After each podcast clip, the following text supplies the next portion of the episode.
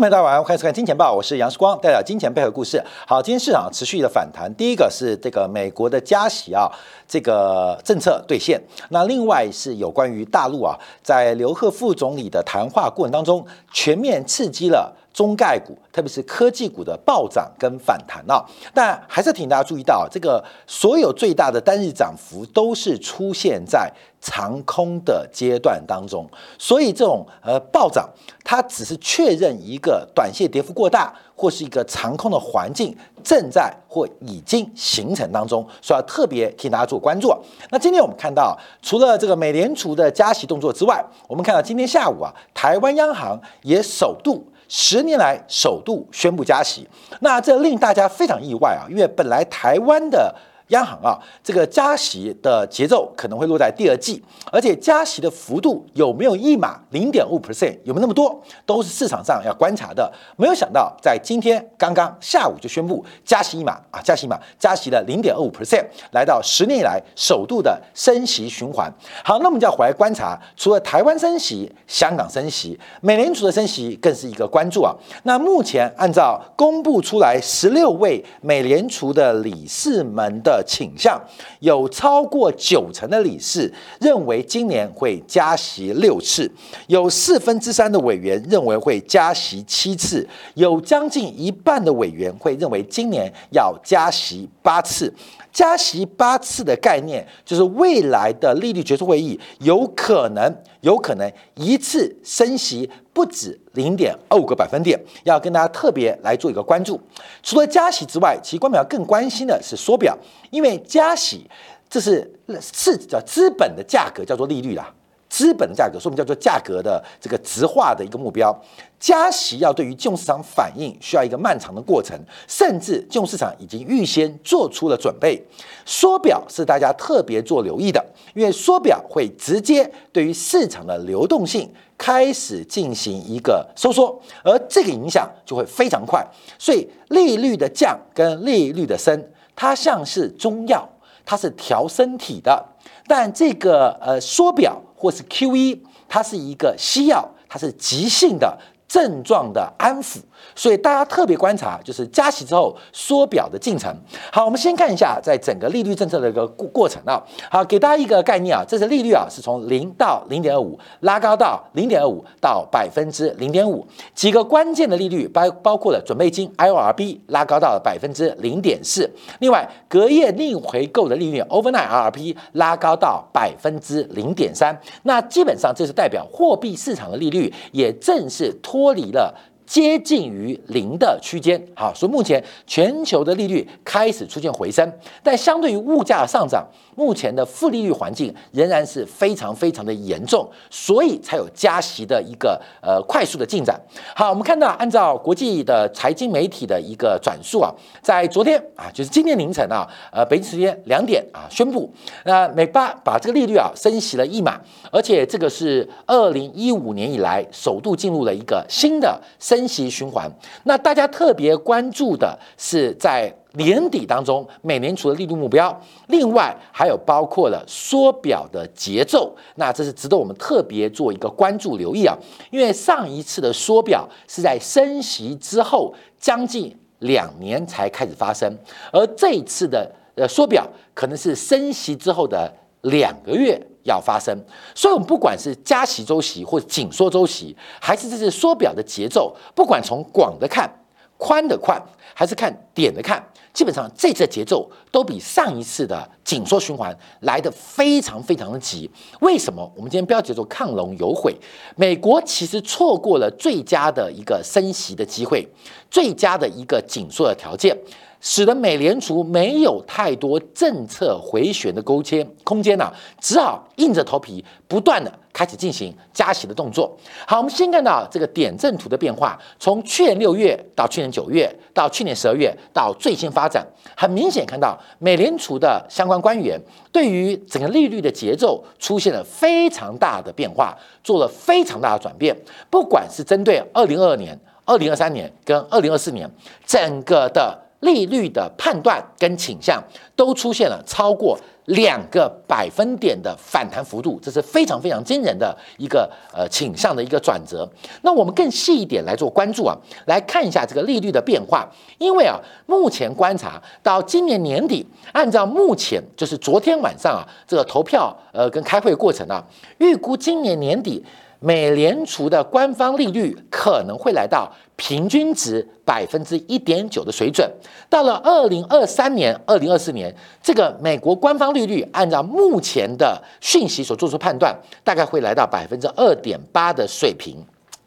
二点八的水平代表美国三十年期的国债的水平会接近百分之四，代表美国三十年的房贷利率会来到。约莫是百分之五点五以上啊，甚至百分之六，这要特别做留意哦啊，没有？呃，房贷利率百分之六对于房地产价格的影响，那可能会跟现在完全不同。所以，我们从这个美联储官方利率的基础来预估。无风险的长天期国债利率，在倒推美国的这个 Freddie Mae 跟 Fannie Mae，他们对于三十年期的房贷按揭利率啊，房贷利率可能的水平，就到明年啊，这个美国利率可能还有进一步调升的空间。好，这是第一个变化。好，第二个我们观察啊，因为按照最新二零二二年的点阵图，总共每一点代表一个理事，那横轴是时间。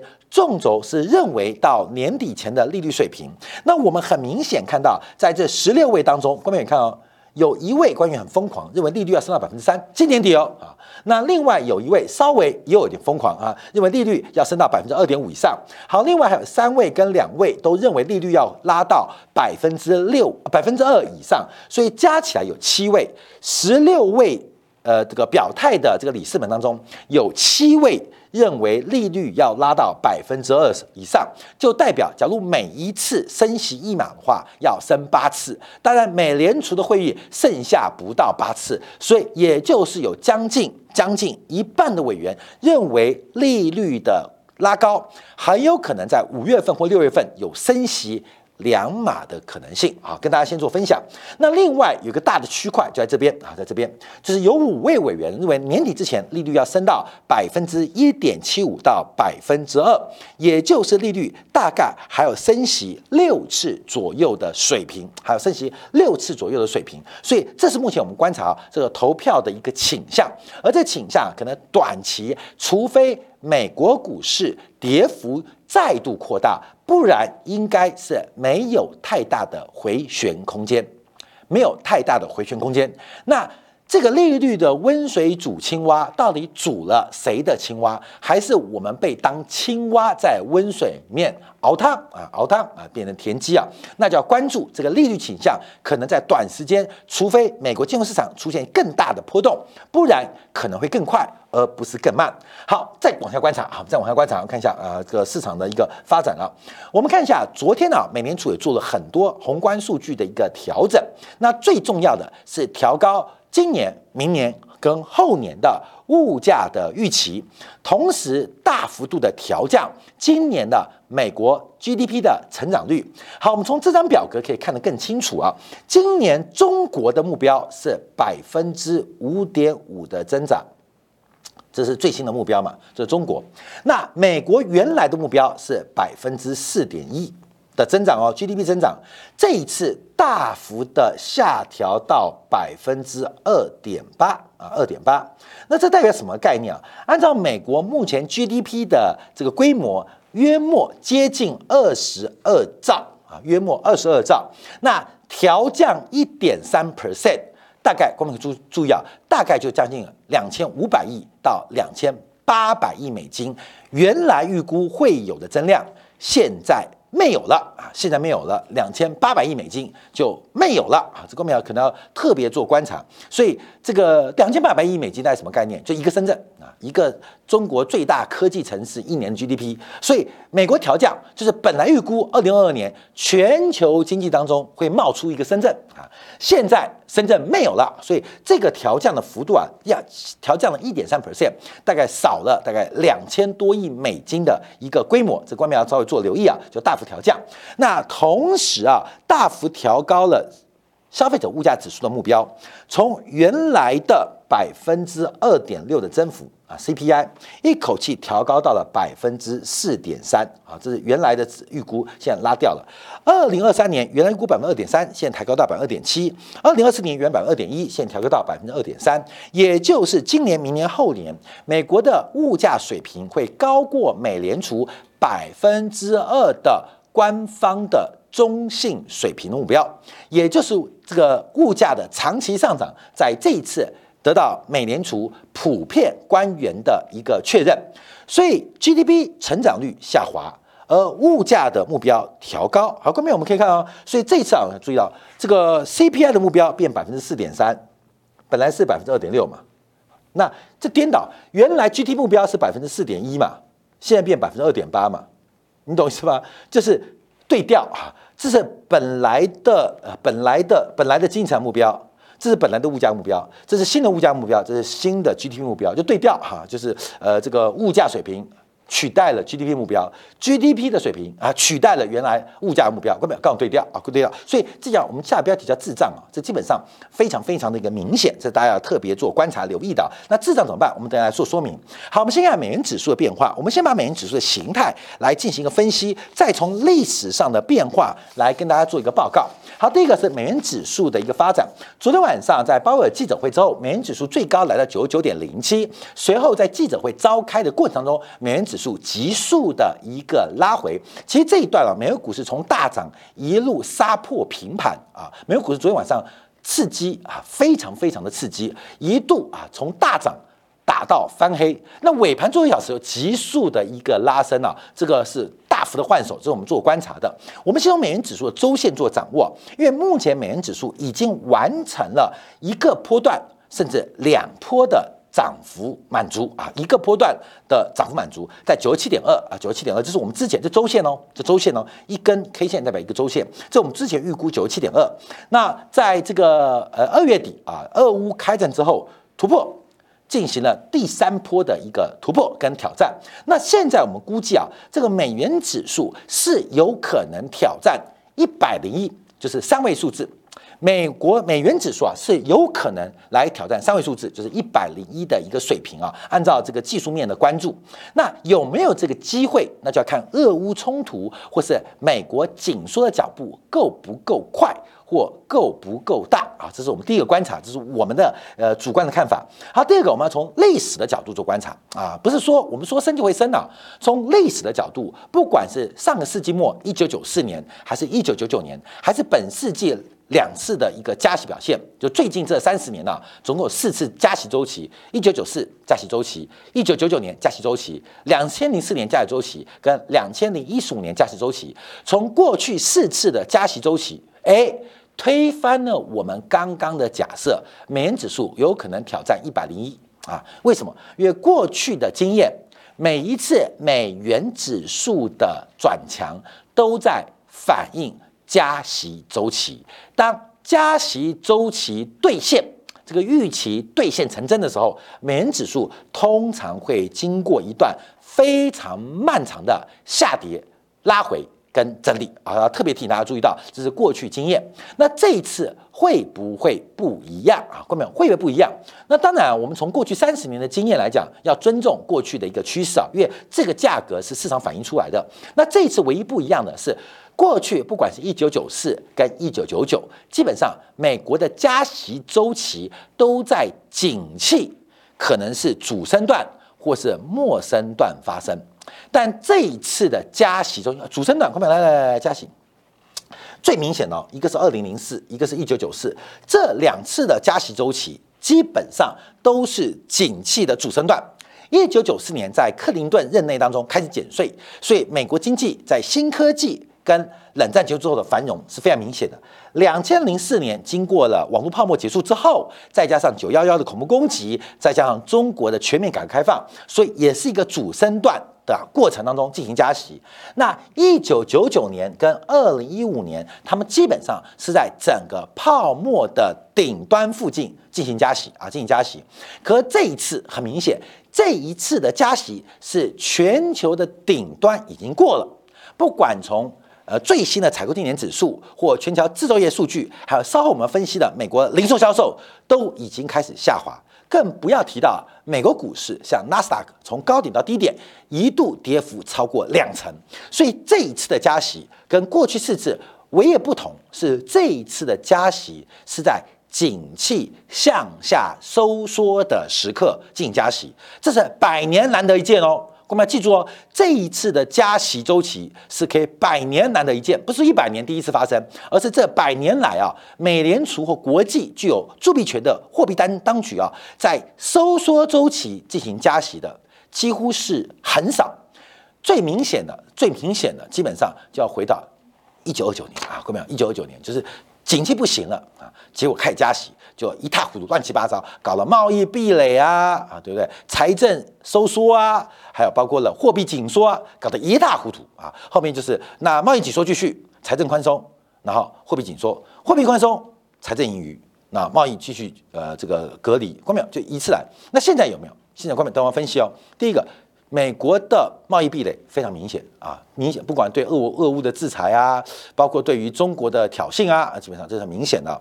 财政盈余必然发生，不是盈余发生啊，财政赤字必然缩小，因为已经大到不能再大了。呃，要缩表，没有美联储支持，那货币又紧缩，嘿，很特别哦。各位没有？这一次的收缩啊，严格来讲，一九九年还不算，要算一九一九年，一九一八到一九一九年次周期，这是一百年来最明显的那一次，要推掉推到一九一八年。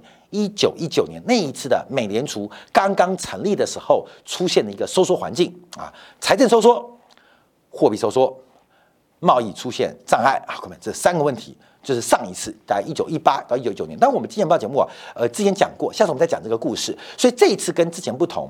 啊，也有可能相同，让大家各自来做一个判断跟发展啊。好，那我们看美国国债的收益率啊，其实就很明显就不一样哦。包括了像一九九四、一九九九年，在美联储开始加息之后，利率继续往升。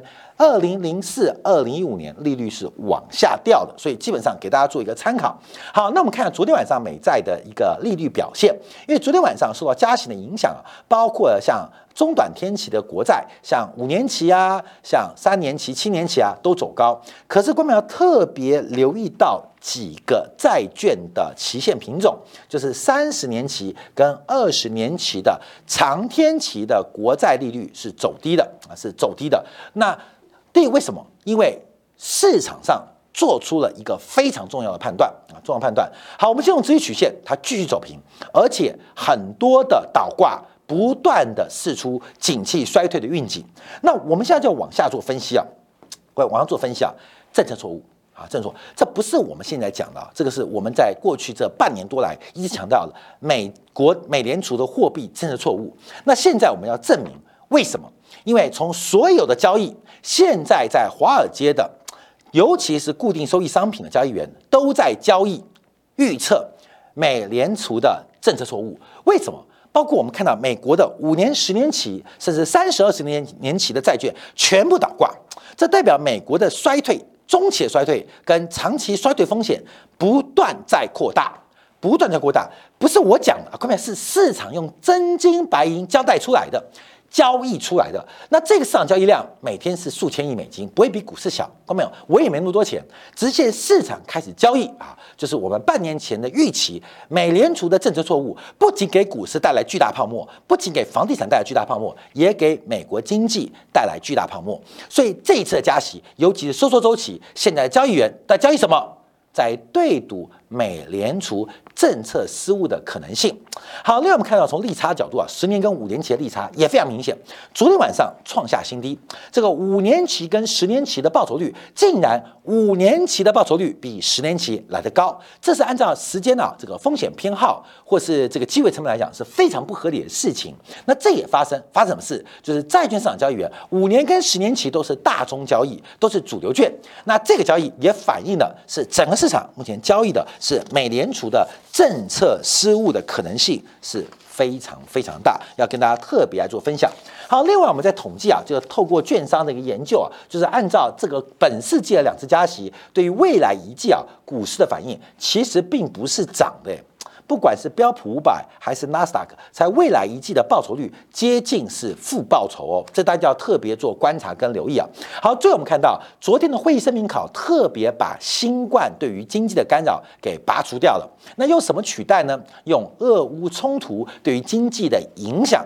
放了进来，因为俄乌的冲突在目前美联储高度政治化的背景之下，其实不太敢讲真话，就是不太讲说，因为俄罗斯跟乌克兰是全球初级原料的重要的供给者，那受到制裁跟制裁的相关影响，可能会使长期的供应链出现新的变化。以前是端跟端中间断掉供应链啊断掉，现在不是。链断掉是端垮了啊，端垮了，各位你懂意思吗？就是我打电话给女朋友，你在哪？我们今天约会看电影。奇怪，找不到她，扣她也接不不接电话，赖他也不理我，也也不已读，也不未回，微信也没有啊，各位没有，就是端跟端，我跟美女约会看电影，可是电影要开场之前，我找不到她，用各种联系方式啊。手机讯号不好啊，懂吗？可能看电影太多了，或看活动太多了，这是链的断掉，关没有？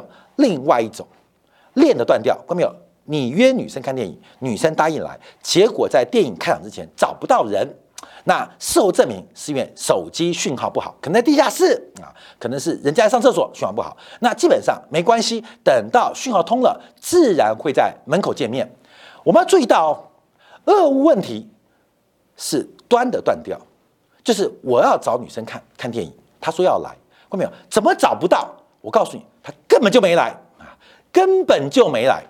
那不仅是她对你没有兴趣，你对她的评价也可能会非常低。好，跟我们举这个例子什么意思？之前是端点跟端点两点之间的连线出现了咔嚓，因为新冠疫情，现在是有一个点不见了，嗯，不见了。那你觉得是找不到人好，还是嗯？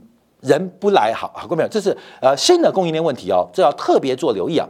好，那我们另外回来看就是缩表的问题啊，因为缩表问题在这次也是特别观察，因为鲍威尔特别提到，应该在五月份就会正式启动缩表的一个进程。所以我提到上一次二零一五年十二月开始加息，隔了将近两年开始缩表，隔了将近两年开始缩表啊，就等了两年缩表。这一次从加息之后，上一次加息等了两年才缩表，这一次加息之后。两个月后就要缩表，所以我们一直提到哦，关淼等着看大戏上场，因为上一次是失败的，一个失败的结果，一个失败的方法，你把它加快十倍，它会变成功吗？关淼，你懂吗？一个失败的方法，最后导致失败的结果。好，那我们现在发现为什么会失败？原来是不够快。啊，像不像这个车洛比核电站爆炸的结果一样，你知道吗？就实验实验不出来，那就加快呀！啊，不一个失败的方法跟失败结果还记犹新哦。现在美联储要加快十倍啊，那我们就等着看这场。大戏的一个上场啊，好，那我们看到美联储的缩表基本上是被动缩表，就是到期不续做。譬如我买了一些呃十年期国债，我们看到 Q 一是二零一二零一一年开始的嘛，二零一一年开始嘛，那时候买什么？买十年期国债。哎，二零一二年买了十年期国债，过了十年会发生什么事情？会到期，到期什么事？到期就叫财政部还我钱。我就不做了啊，就不做了。所以美联储目前最有可能是到期不续做啊，不到期不续做。那美国政府有没有可能还钱？美国政府当然还不起钱嘛，赤字还要借新的嘞，怎么可能还旧的？那怎么办？就代表美国政府要向除了美联储之外的投资人来借钱。各位怎么借？各位怎么借？我今天跟你借钱不好借，我拿把刀，拿把枪。压着你就很好借，这就是俄乌冲突的本质。俄乌冲突就是黑社会老大借钱的方式，你懂吗？啊，收保护费逻辑，名义为借钱，但不可能还你。美国向全球借钱，大家知道没有可能会还嘛？政府跟人民借钱有还过吗？没有嘛？那怎么借？看到没有？黑社会的方法啊，小到我们的呃街坊，大到国际外交。什么借就是黑道的玩法，所以啊，美联储不再借，那又要借更多啊，原来的就不借哦，原来到期要还哦，那原来到期要继续续做的，怎么向市场借？另外还有新增的怎么办啊？各位，所以你要去想象哦，这个缩表动作代表美国，我们可以很直观想象，美国要呃借到他需要的钱啊，发行他的债务。基本上，那就其他特殊方法。好，那我们看啊，这个缩表最终啊，目前估计啊，大概会有三兆美元会收缩掉。我们从美国的 M two 的货币乘数做观察，大概是接近二点五倍吧，二点七倍吧，大概就是会抽走美国七兆的资金。美国不含美国以外哦，要注意哦，光是美国从现在到二零二五年，按照高盛逻辑，就有七兆美金要抽走。好，观众朋友，这是我每次讲到资产负债表，所有的价格都是一个货币现象，而这是资产，这是负债啊，观众朋友要抽掉七兆。假如这事情会发生的话，抽掉七兆代表什么意思？资产减七兆，负债也要减七兆，你懂意思吗？看到没有？你在这一波未来三年行情，你是负债减少七兆呢，还是资产减少七兆？你要自己做好正确的选择哦。全球加起来会少七兆，好，美国啦少少七兆，不仅是负债少七兆，就整个资产负债表。国债只是其中负债一之一啊，很多负债，金融负债啊，非金融负债、家庭负债、企业负债会少七兆，资产也会少七兆。看到没有？人家在少负债，你不要少资产哦。啊，观众要注意到，因为七兆不见了啊，七兆不见了。我们从这个将近有三兆的缩表，再乘以大概二点五倍做观察的话，大概就七兆，七兆会不见啊。这未来三年会发生事情，所以呃，在这时候我们就要注意哦，我不要增加。但不要说我的资产，哎，最好说我的负债啊！对，你去增是说别人资产，但说我的负债，根本就平衡了嘛。所以这是个零和游戏哦。后面是进入一个蓝海的竞争，它是个存量博弈啊，这是未来啊在收缩过程当中必然发生的变化。好，那我们再看一下，香港也开始升息了，没办法，因为按照这个联系汇率制度，所以香港也调高了利率，因为香港利率是比美联储的基础在往上加了五十个基点，所以升到零点七五啊。那我们看到最重要，台湾央行也开始做了加息动作，哇，这加息加很特别啊，十年来首度。我们看到最近台币的贬值是非常非常大，台币的贬值当然就是代表呃。台币的需求少了，美元的需求多了嘛？那请问央行怎么办？台币的需求少了，大家要美元啊，美元需求多了。那反过来讲哦，台币的供给多了，美元的供给少了啊。各位，反正台币贬嘛，那变化。那直观来讲，就是台币手上的台币人都要卖掉，换成美元。好，各位，那我问你哦，那请问人央行要怎么办？央行要怎么主贬？央行就要当月扮演最后的买家，你们都不买台币，我买台币啊，就做护盘嘛，你懂吗？我把台币给收回来啊，我买回来，那把美元卖出去。好，各位对于台湾的房地产、股市投资人注意哦，人人中央银行哦，他为了要主贬护盘，这几年中央银行开始护盘的嘛，要主贬，怎么主贬？把台币买回来。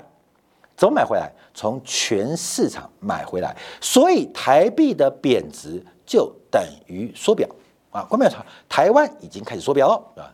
央行被迫要收回台币，收回台币，所以台币可能本来市场上有两兆的，现在可能剩一点九八兆，未来可能一点九八变一点九五兆，就变少了。所以对于台湾一样也是一样啊！关键我再画一张图一样，既然开始缩表，一个是利率的升息，一个是。央行的护盘，还是要跟大家报报告，台湾的总体资产负债表也要跟着下滑。你做对的一边是你的负债下滑，你做错的一边就是你的资产下滑。负债下滑是人生的赢家，资产下滑就是人生的卤蛇。所以。光明要做出一个对的判断跟决策，在这边跟大家要分享。好，最后我们跟大家报告，就是全球央行的这个加息的举措越来越多啊。我们对比是二零二零年十二月啊，绿色的是降息，红色还可是加息啊。我们看全球加息的国家跟地区越来越多，这是全球的一个加息循环。有人是主动，有人是被动。主动是不甘愿啊，被动的也不愿意。这一次的加息周期来的有点晚，而来的晚之后会不会来得很急？为了弥补过去错过的光阴啊，跟时机，那这次加息周期是大家特别要谨慎跟留意。好，感谢大家收看，明天同一时晚八点，杨世光在见报与各位再会。